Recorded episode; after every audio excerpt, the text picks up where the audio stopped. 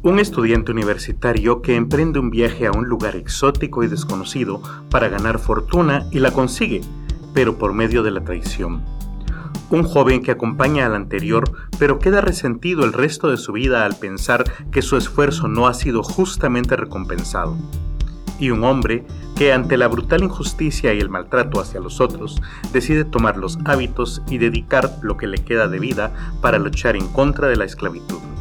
El primero fue Hernán Cortés, el segundo Bernal Díaz del Castillo y el tercero Fray Bartolomé de las Casas. Bienvenidos al segundo episodio de la cuarta temporada donde hablaremos acerca de las crónicas escritas durante la conquista de América.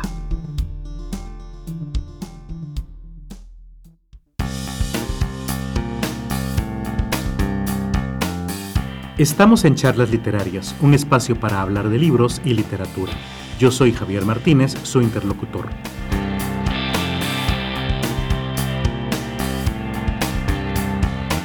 Gracias a 1900 Radio en línea, cada jueves a las 8 de la noche se transmite este programa.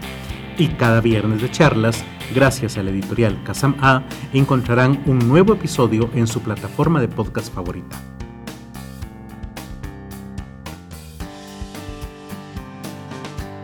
Como saben, este segundo episodio del podcast coincide con el Día de la Independencia de Guatemala, de toda Centroamérica y casualmente con la de México. Así que estuvimos reflexionando qué tema podemos desarrollar que tenga que ver con el fervor patrio. Y decidimos que no hay nada mejor para sentir orgullo nacional, pero un orgullo crítico a la vez, que hablar acerca de nuestros orígenes mestizos. Es por eso que en esta ocasión vamos a desarrollar el tema de las crónicas. Y lo primero que debemos hacer es definir precisamente qué es una crónica. Bueno, son documentos históricos que relataron los acontecimientos ocurridos durante el descubrimiento y la conquista. Ya hemos hablado acerca de este tema, por ejemplo, en la temporada 1, en el episodio 5, se desarrolló el tema de El diario de navegación de Cristóbal Colón, que por cierto fue el primer libro escrito en América. Así que en esta ocasión no vamos a retomar este tema, pero sí los invitamos a que vayan a escuchar aquel episodio que la verdad es que desarrolla temas muy interesantes. Entonces, si una crónica registraba los acontecimientos ocurridos en América, la pregunta es, ¿por qué debían registrarse? Y bueno, por un lado, debemos explicar que por la falta de capital, o sea, de dinero, la corona, recordemos claro aquí que no, existía tal concepto como capital, el capitalismo surge a finales del siglo XIX en Inglaterra, y aquí estamos hablando del siglo finales del siglo XV, inicios del XVI en España, pero bueno, por la falta de dinero, digámoslo así, dinero en efectivo sobre todo, la corona optó por las capitulaciones para emprender la conquista. Y aquí me debo explicar. Aunque muchas veces pensamos que un rey tiene dinero, la realidad de aquella época era que los reyes eran unos pésimos administradores y entonces, aunque tenían propiedades, animales e incluso personas para su servidumbre, no tenían precisamente dinero en efectivo.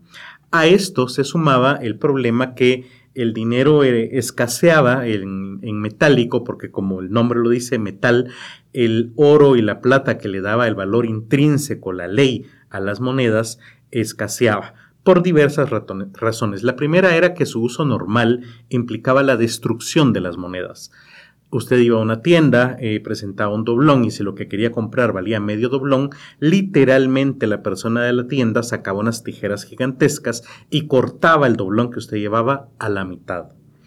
Eh, por eso es que encontramos eh, monedas rotas, así que se iban literalmente destruyendo en su vida habitual del comercio.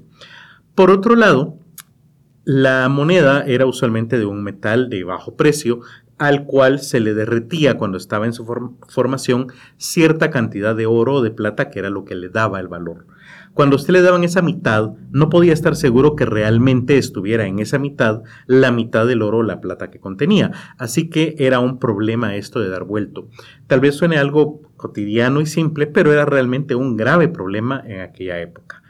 Esto, encima de todo, se sumaba a aquellas personas que derretían estas monedas para extraer únicamente el metal valioso, el metal preciado, y quedárselo. Por eso es que vemos las ideas de, la, de los cofres llenos de monedas, literalmente solo de oro. Por eso es que vemos también que en las películas los piratas mordían las monedas porque el oro es maleable a temperatura normal. O sea, en otras palabras, eh, es como el cobre, ¿verdad? Uno lo puede eh, con una fuerza muscular normal se le puede doblar. Entonces el oro, si uno lo muerde, literalmente queda marcado. Entre más puro sea ese oro, menor será su resistencia.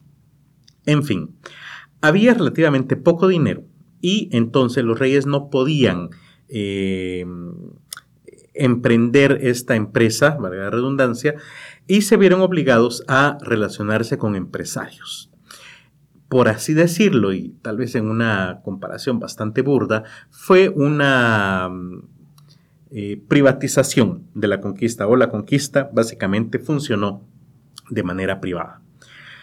Una capitulación era el contrato que firmaba la corona con un empresario privado. La corona le daba el permiso al empresario y éste ponía el capital para gastos como el barco, salario de las personas que iban a ir, las provisiones, las armas, los caballos, etc. A cambio de esto, el rey obtenía un quinto de todo lo obtenido en la expedición. Para que el rey supiera qué se había obtenido, ponía un notario en cada barco para que levantaran actas y este fue un tipo de crónica. En esas actas, recuerden ustedes que los notarios tienen fe pública, se apuntaba eh, que había habido contacto con tal etnia donde se habían intercambiado cierta cantidad de collares o piezas de vidrio a cambio de oro o de telas o bueno de cualquier otro producto y entonces el notario iba levantando estas actas para poder calcular exactamente cuál era ese quinto que le debía corresponder al rey. Pero ese no fue el único tipo de crónicas que se redactó durante la, bueno, la conquista y el descubrimiento.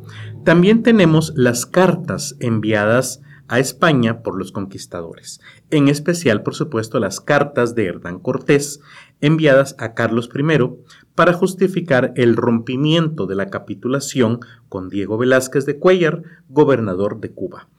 Vamos a ahondar en la figura de, de Cortés pero vamos a encontrar que siempre tuvo este problema de haber roto el contrato que tenía con Cuellar y eh, que él necesita que el rey lo contacte directamente, él lo cree una capitulación porque él está eh, renunció, digámoslo así, a la expedición de Cuellar, aunque se queda con sus hombres, sus barcos y sus armas, pero y, entonces empieza a internarse en tierra firme en México pero eh, él no tiene ninguna capitulación firmada con el rey.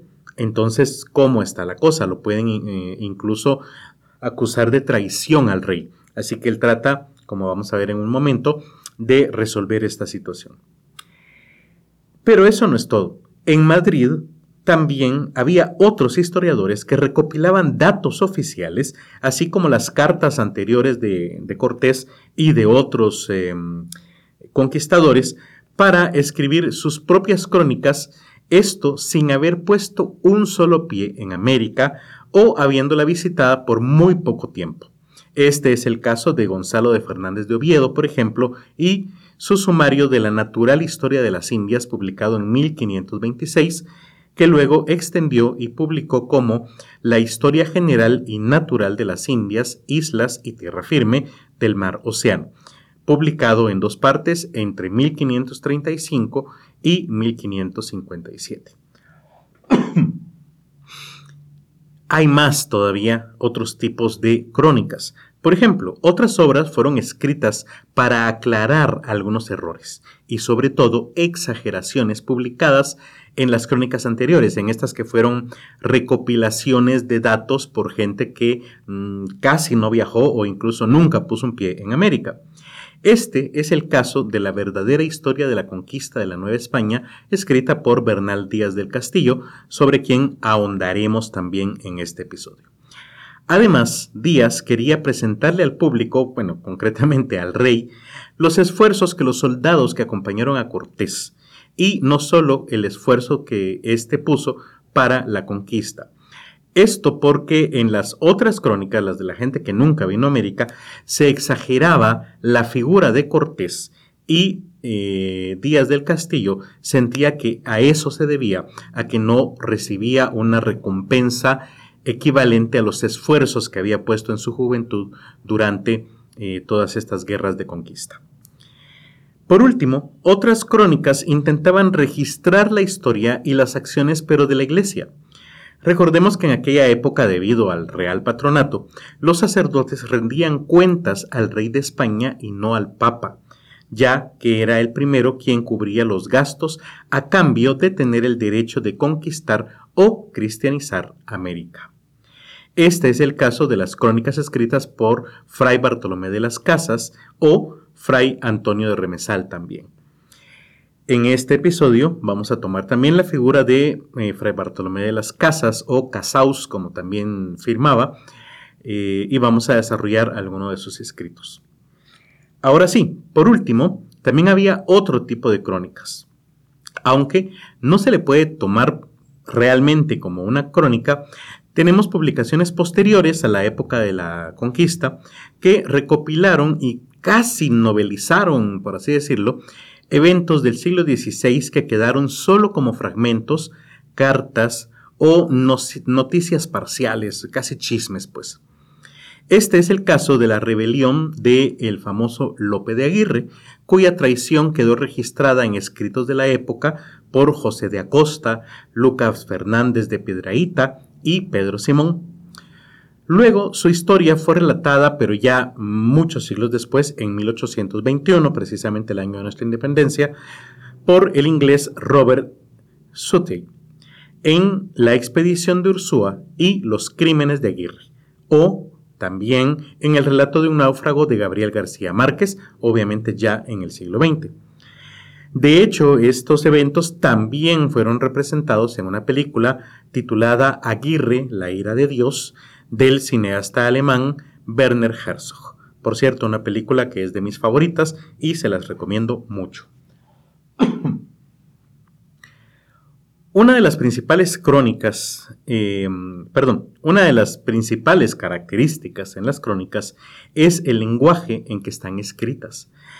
No solo hay que superar mm, la diferencia geográfica, me refiero al habla mm, del español que se habla, valga la redundancia, en España, que para los latinoamericanos puede resultar un poquito difícil de comprender, sin mencionar ya los modismos o los españolismos en este caso, sino que también hay que superar la diferencia temporal de más de cinco siglos.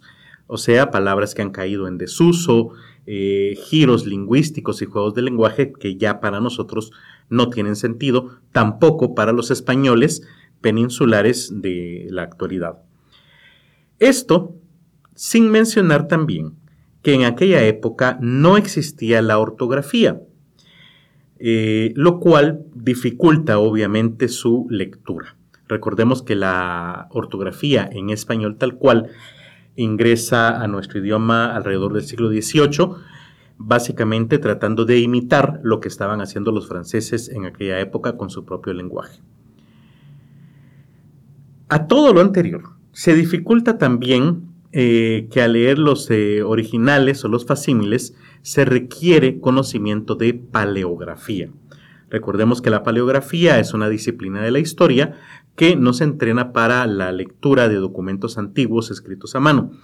No solamente por el tipo de letra, sino que también em, los giros, los modismos, pero sobre todo eh, muchas veces se utilizan ciertos eh, signos que eh, representan palabras habituales o que se repiten a cada rato. Por ejemplo, Huesa Merced que era muy usual que estuviera en las cartas y que se utilizara como una especie de mm, muletilla que se repetía, únicamente se ponía B pequeña, M. Luego la M se hizo más chiquita y básicamente se hacía con un colochito al final de la B. Entonces uno mira ahí una B con un colochito, ya sabe que significa vuestra merced o vuesa merced. En fin, en este episodio hablaremos de los textos resumidos en el libro titulado Crónicas, publicado por la editorial Kazam A, donde eh, se adaptan a español moderno precisamente para evitar todos estos problemas de los que les acabo de hablar.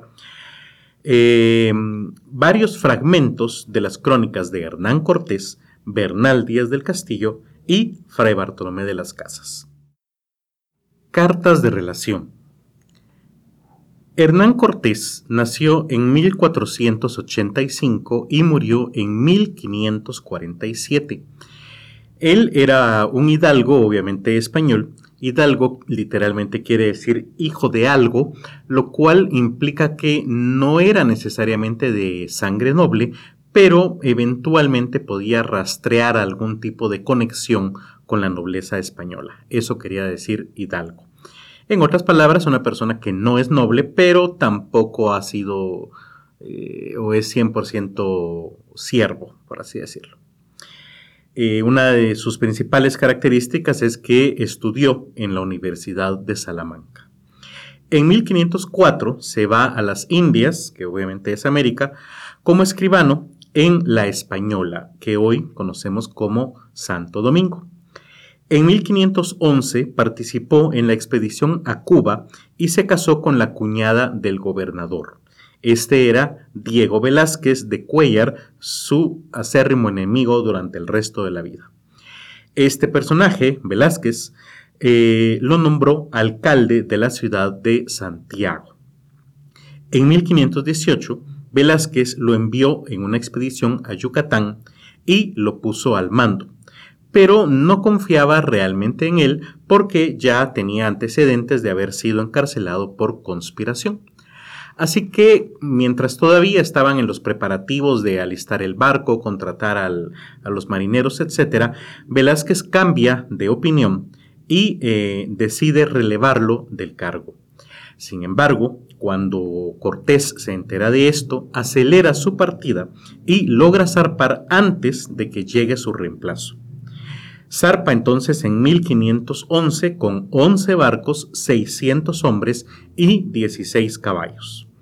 Llegó a Cozumel y Tabasco, fundó la ciudad de Veracruz, a pesar de la prohibición expresa de Velázquez de hacerlo, y recibió a Doña Marina, que también se conoce como La Malinche, como amante y traductora.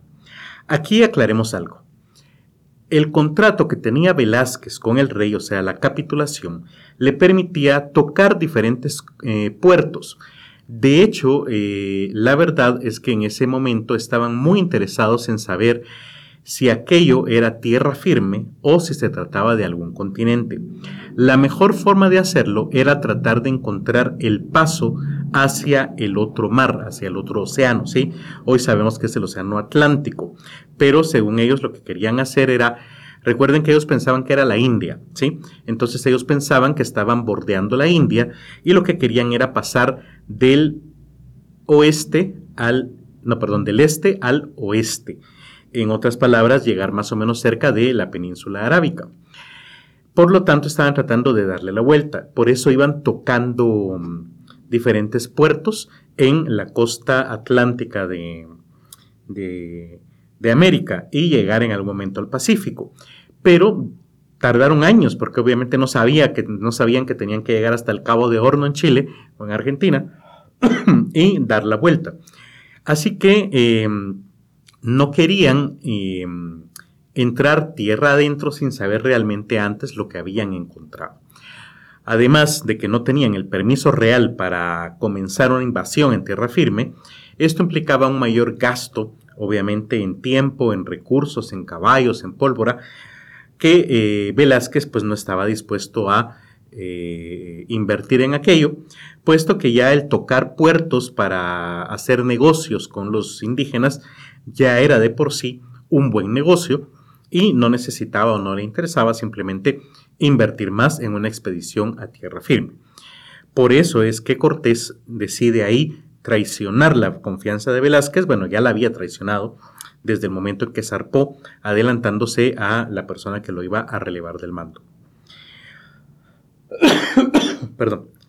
El punto es que ahí, en Yucatán, le llega la noticia de la existencia del imperio, perdón, no en Yucatán, en Veracruz, le llega la noticia de la existencia del imperio azteca y decidió ir tierra adentro. Para evitar que sus soldados tuvieran la tentación de regresar a Cuba, ante la superioridad numérica de los indígenas, obviamente, hundió sus barcos. De ahí la frase de quemar las naves, que significa eh, tomar una decisión sin posibilidad eh, de, arrepentirse y de regresar a un momento anterior. Esto también lo hizo para que sus eh, soldados no regresaran a Cuba a denunciarlo con Velázquez. De esta manera se dirigió a Tenochtitlán haciendo alianzas con diferentes etnias locales que estaban sojuzgados por los aztecas y por lo tanto no eh, veían con buenos ojos a cualquiera que les ofreciera derrotar a aquel imperio. En camino Tenochtitlán saqueó Cholula y al llegar fue recibido, como todos sabemos, por el emperador Moctezuma II, quien inmediatamente se declaró súbdito de los reyes de Castilla. Mucho se ha debatido al respecto, pero eh, seguramente lo que sucedió ahí fue una mala interpretación, obviamente, religiosa de los eventos y de la presencia de estos extranjeros. Recuerden ustedes que había eh, eh, profecías acerca de la llegada de, o el regreso de Quetzalcoatl y bueno, muchas cosas más que fueron mal interpretadas en su momento por los aztecas y por esto reciben a los españoles no solo sin enfrentarlos eh, militarmente, sino eh, prácticamente acogiéndolos. Velázquez en Cuba entonces envió a Pánfilo Narváez para detener a Cortés, pero este lo enfrentó y dejó a cargo entonces en Tenochtitlán a Pedro de Alvarado, el conquistador de Guatemala quien atacó a los aztecas durante un ritual porque presenció eh, rituales de sacrificio humano y canibalismo. Al volver Cortés encontró una tremenda revuelta en Tenochtitlán y trató de hacer que Moctezuma II eh, intermediara con el pueblo y lo calmara, pero esto solamente ocasionó la muerte del emperador. Aquí también hay, una gran, hay un gran debate.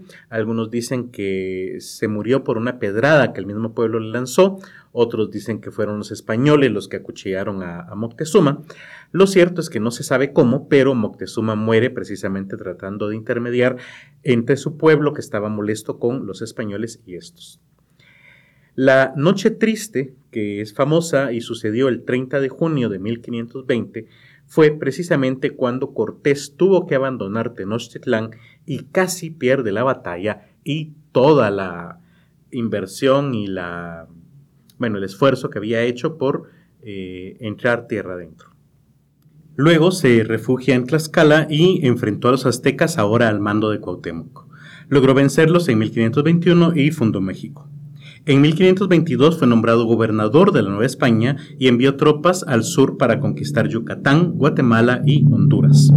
Poco después llegó al poder Carlos V y envió nuevas autoridades que destituyeron a Cortés, quien fue obligado a regresar a España en 1528. Ya en la península, eh, Cortés fue juzgado por su traición a Diego Velázquez, pero ganó el juicio. De hecho, en vez de ser castigado, logró eh, ventajas como ser nombrado marqués del Valle y mantuvo su título de capitán general, aunque sin funciones. Luego logró volver a América en 1530 y organizó la conquista de la Baja California entre 1533 y 1539.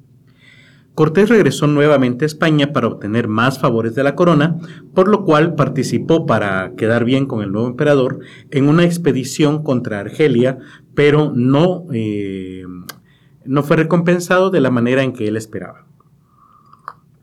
Así que volvió a España y en sus últimos años los pasó organizando charlas literarias, con el nombre de este podcast, y tertulias humanistas. Recordemos que ahí ya estamos prácticamente en el siglo de oro español y eh, al final del Renacimiento, así que no era nada eh, fuera de lo común que Cortés al final de sus días quisiera invertir su tiempo en esto. Ahora vamos a hablar acerca directamente de las cartas de relación. Fueron cinco y todas estaban dirigidas a Carlos V. En ellas eh, trataba de justificar su traición a Velázquez y las decisiones de entrar tierra adentro y comenzar la conquista cuando eh, su instrucción había sido solamente tocar puertos. La primera carta de relación se perdió, pero se conservó un resumen publicado por Francisco López de Gómara en su crónica. Sin embargo, en 1842, varios siglos después, a mediados del siglo XIX, se publicó una carta que bien podría ser esta, que se titula Carta de la Justicia y Regimiento de la Rica Villa del Veracruz. En esta primera carta se mencionan algunos antecedentes como las expediciones de Francisco Hernández de Córdoba y de Juan de Grijalva. Se le pone al día al rey de lo ocurrido en Cuba y se describe la fauna, la flora y las costumbres de las tierras visitadas. Se le informa al emperador que Veracruz tiene cabildo y que Cortés ha sido nombrado justicia mayor y capitán general, que eran dos importantes puestos administrativos y militares en la época colonial por lo que se le ruega no darle nombramiento de adelantado ni gobernador de esta ciudad a Diego Velázquez, el eterno enemigo de Cortés. Se adjunta el quinto del rey, que como saben era la parte que se quedaba eh, la corona cuando se firmaba una capitulación. Esto también es una especie de trampa legal de Cortés. Recordemos que él había ido a la universidad, puesto que él no tenía firmado ninguna capitulación con el rey, pero al hacerle entrega de este quinto prácticamente eh, estaba entrando en... Eh, bueno, podría alegar que, que sí existía una relación de este tipo. Además del quinto del rey, se incluía oro, plumas, pieles y dos códices mayas, el troano y el cortesano, hoy llamados Códice Madrid. La segunda carta de relación se envió el 30 de octubre de 1520 desde Segura de la Frontera, hoy Tepeaca, Puebla, México. Relata el hundimiento de las naves de Cortés que lo hizo para evitar deserciones, describió la alianza que estaba haciendo con diversos grupos indígenas y la matanza en Cholula. También informó sobre la llegada a Tenochtitlán, su lucha contra Narváez, el enviado de Diego Velázquez, la Noche Triste, el asesinato de Moctezuma II y solicita permiso para nombrar aquella tierra como Nueva España, aduciendo la similitud entre los climas de la península y México. La tercera carta de relación fue firmada en Coyoacán, México, el 15 de mayo de 1522 se describe a detalle la conquista de Tenochtitlán y la construcción de barcos para un ataque anfibio. Recordemos que Tenochtitlán era una isla y luego estos eh, bergantines fueron llevados a un lago cercano. También se informa la captura de Cuauhtémoc. Cortés informa también sobre el ajusticiamiento de un español que intentó asesinarlo por órdenes de Diego Velázquez. La carta fue enviada junto con el quinto del rey, o sea, la parte que le correspondía a la corona, y otros tesoros, pero estos jamás llegaron porque fue el barco fue interceptado y saqueado por el pirata francés Jean Fleury. La cuarta carta de relación fue enviada desde Tenochtitlán el 15 de octubre de 1524. El imperio azteca eh, ya ha sido dominado y Cortés comenzó la expansión de la conquista. Para esto envió a varios capitanes a diferentes lugares, entre ellos a Pedro de Alvarado a Guatemala.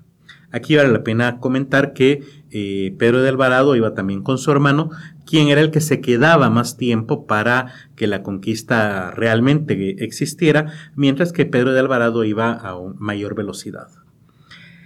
Eh,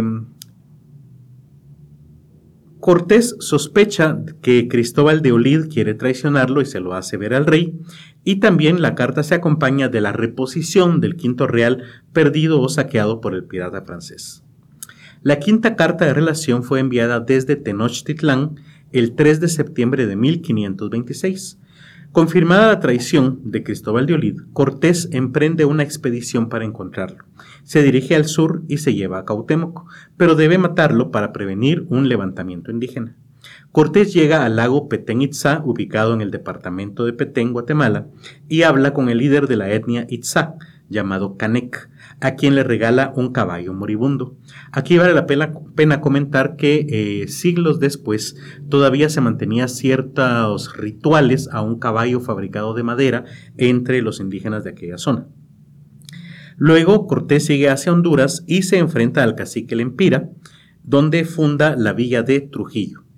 Se entera ahí que Olid ha sido asesinado y que durante su ausencia en México los españoles se han amotinado y lo acusan de varias cosas, por lo que aprovecha la carta para defenderse ante la corona. Un extracto precisamente de esta quinta carta es el incluido en el libro Crónicas, publicado por la editorial Casam A. Voy a hablarles ahora de la verdadera historia de la conquista de la eh, Nueva España, escrita por Bernal Díaz del Castillo quien nació en 1496 y murió en Santiago de Guatemala en 1584. Viajó a América en 1514 con solo 20 años aproximadamente. Estuvo en varias expediciones como la de Pedro de Arias Dávila, Francisco Hernández de Córdoba y Juan de Grijalva, con los que descubrió Yucatán y rescató oro. Recordemos que así le decían, rescatar oro, al comercio que hacían los españoles, eh, o al intercambio más bien de cuentas de cristal y de colores a los indígenas por oro. Eh, y luego vivió varios años en Cuba. En 1519 se unió a la expedición liderada por Hernán Cortés y participó en la invasión a Tenochtitlán. Luego se dirigió a la conquista del sur de México, Guatemala y Honduras. Durante este viaje se le quitaron algunas encomiendas que le habían dado en México debido al largo tiempo que estuvo ausente. Bernal Díaz viajó varias veces a España para tramitar mejores recompensas por su trabajo. Incluso dejó a uno de sus hijos allá para agilizar la burocracia. Aunque obtuvo algunas mejoras, como encomiendas en Zacatepeques y un escudo de armas, siempre se sintió menospreciado, y esa es una constante en la vida de Bernal. En 1541 se avecinó en Guatemala por ser Pedro de Alvarado el gobernador y su amigo. Tuvo dos hijos con doña Francisca, una indígena que le regaló Moctezuma II, pero fue obligado a casarse con una mestiza, doña Teresa Becerra, para mantener sus derechos eh, y lograr heredar. Tuvo nueve hijos en total. En México lo nombraron visitador general por los buenos, y aquí buenos entre comillas, tratos que le daba a los indios y estuvo presente en 1550 en el debate de Valladolid. Más adelante voy a explicar un poco más a fondo de qué se trata este debate, pero básicamente fueron los eh, encomenderos que trataban de defenderse de las acusaciones hechas por Fray Bartolomé de las Casas, eh, quien los acusaba de maltratar a los indígenas. Regresó Bernal en 1551 a Guatemala y fue nombrado regidor perpetuo de la ciudad. En cuanto a la verdadera historia, Díaz escribió este libro como una memoria de las guerras en que participó, pero después lo amplió para corregir las crónicas de Fernando López de Gómara, que consideraba imprecisas y centrada en la figura de Cortés, sin dar suficiente crédito a los demás soldados.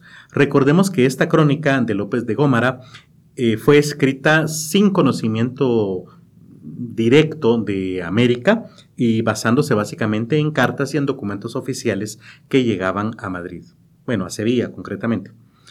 Una constante en la vida de Bernal fue sentir, como les había dicho, que sus derechos como conquistador nunca fueron debidamente recompensados y por eso escribió varias cartas al rey Felipe II y luego al emperador Carlos V.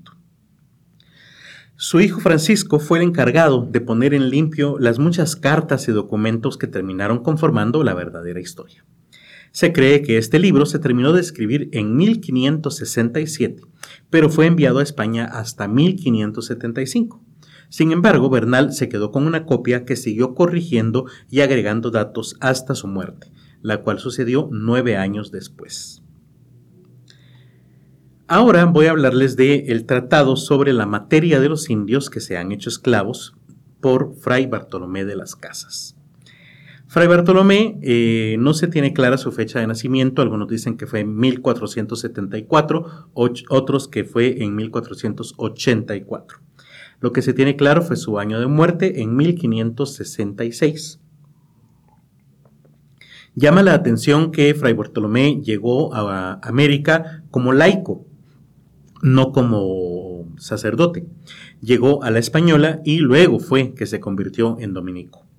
De hecho, fue el primer obispo residente en Chiapas y el primer protector de los indios oficial. Este era un cargo que otorgó la corona ya en épocas posteriores. Escribió crónicas como Brevísima relación de la destrucción de las Indias e Historia de las Indias. Aunque al principio fue conquistador y de hecho ganó una encomienda como reconocimiento a sus labores por la corona, renunció a esta y abogó por los derechos de los indígenas ante el rey Carlos I. También propuso el uso de esclavos negros en vez de indígenas. Aquí hay que aclarar algo, porque años después, eh, por supuesto que Fray Bartolomé eh, se retracta y dice que la esclavitud, ya sean indígenas o negros, eh, es mala, pero hay que entender un poco el contexto. Los españoles tenían siglos de conocer a los africanos. Recordemos todo el contacto musulmán que había habido en la península y pues que están ahí pues, muy cerca, ¿verdad? especialmente Marruecos. Y entonces estos africanos habían conocido por siglos la fe católica, el cristianismo, y no se habían querido convertir a ella. Seguían siendo musulmanes. Por lo tanto, eran para los españoles menos que seres humanos, puesto que ya habían perdido el alma. O sea, ¿de qué servía si no querían convertirse en cristianos? Por lo tanto, la verdad es que no había mayor debate acerca si eh, se iban a ir al cielo o al infierno. Obviamente, según los cristianos, se iban a ir al infierno. Sin embargo, con los indígenas la cosa fue muy diferente. Como sabemos, em, las culturas americanas interpretaron la llegada de los españoles desde otras perspectivas y muchos abrazaron la fe católica de una manera rápida, eh, lo hicieron, eh, digamos, sin, sin presentar realmente mayor reparo cosa que asombró a los españoles. Y muchos de ellos, eh, bueno, ahora sabemos que esto fue sincretismo, ¿verdad? Que fueron eh, uniendo las dos religiones para crear algo nuevo, pero los españoles lo veían con buenos ojos y pensaban que realmente los indígenas pues tenían una buena intención al convertirse al catolicismo. Entonces, eh, personas como Fray Bartolomé de las Casas pensaban que los indígenas sí podían ser salvados y que debían ser tratados como personas, cosa que no sucedía con los musulmanes, obviamente que ya habían renegado de la verdadera fe para ellos. Intentó Fray Bartolomé un colonialismo pacífico primero en Venezuela, pero este fracasó, por lo que se retiró de la vida pública durante 10 años y luego regresó a cristianizar en Guatemala. Regresó también a España y abogó allá por la desaparición de la encomienda. Aquí vale la pena que explique qué es la encomienda. Recordemos que el pensamiento mm, religioso en esta época era muy importante. Yo no sé si alguna vez se han preguntado por qué un rey es un rey. Si me van a responder que porque su papá es rey, entonces no me están respondiendo bien porque entonces, ¿quién eligió, cómo se definió quién fue el primer rey que heredó la corona? Básicamente un rey es elegido por la religión, porque es Dios, teóricamente, quien lo escoge de entre el montón y eh, de alguna manera lo elige y lo señala para dirigir a los demás. ¿Cómo podemos saber que Dios hizo esto? Pues obviamente por medio de sus sacerdotes. Por eso es que en las coronaciones de los reyes o emperadores hay siempre un elemento de la iglesia, un sacerdote, un obispo, un cardenal o incluso el papa, dependiendo del nivel, si es rey, si es emperador, etcétera, eh, quien le pone la corona, porque de alguna manera esa corona está diciendo usted fue elegido por Dios. ¿Y para qué lo eligió Dios? Para cuidar de un territorio donde hay animales, plantas y personas. Y esas personas obviamente deben ser cuidadas también sus almas para que conozcan la fe y sean educados dentro de esta tradición. Bueno, si Dios hace eso, entonces el rey puede imitarlo también y por ende encomendarle a otra persona un pueblo. Esto quiere decir que esa persona va a poner de su propio patrimonio para construir la infraestructura que debería ser construida por la corona. Hablo de calles, puentes, edificios, escuelas, hospitales. Y en cambio se queda con eh, una buena parte de los impuestos que recoge a nombre del rey.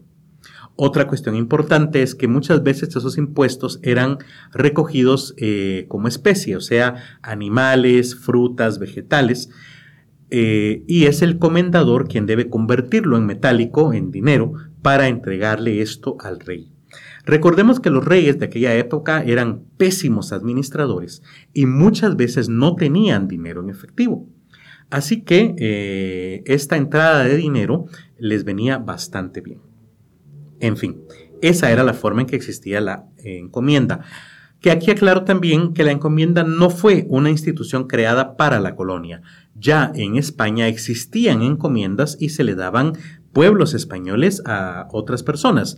Recordemos, por ejemplo, em, Fuente Ovejuna de Lope de Vega precisamente nos cuenta la historia de una ciudad que se llama Fuente Ovejuna que fue encomendada a un tirano. Y básicamente el pueblo se revela y le exige al rey que deje de darla en encomienda y que él se encargue de administrarla. básicamente de eso se trata esa obra teatral. Pero regresemos. El punto aquí es que em, eh, Fray Bartolomé pide que se busquen formas alternativas a la encomienda. Y de hecho, gracias a estas presiones, logró que en 1542 se publicaran las leyes nuevas, que vinieron a cambiar la forma de tratar al indígena en América. Básicamente se prohíbe definitivamente la esclavitud, aunque como sabemos eh, esto era teoría y en la práctica pues se mantuvo pero también se, reconocieron ciertos derechos mínimos que tenían los indígenas, especialmente si habían pertenecido a la nobleza antes del primer contacto.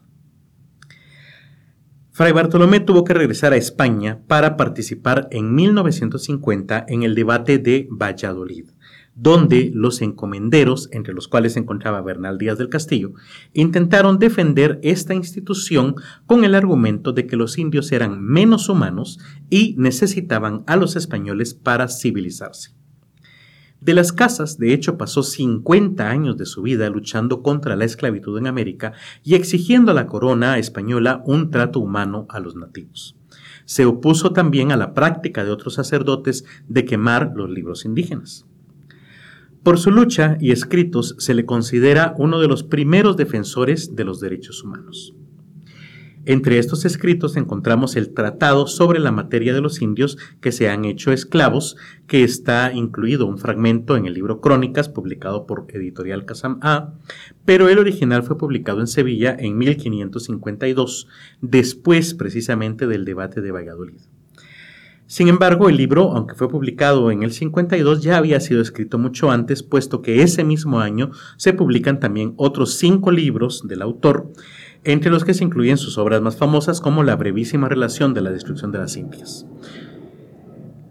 Muy bien, pues eh, espero que les haya gustado este episodio, por lo que los invito a comentarme y que me cuenten qué les pareció en las redes sociales eh, del del podcast que son arroba charlaslite, tanto en Twitter como en Facebook y en YouTube.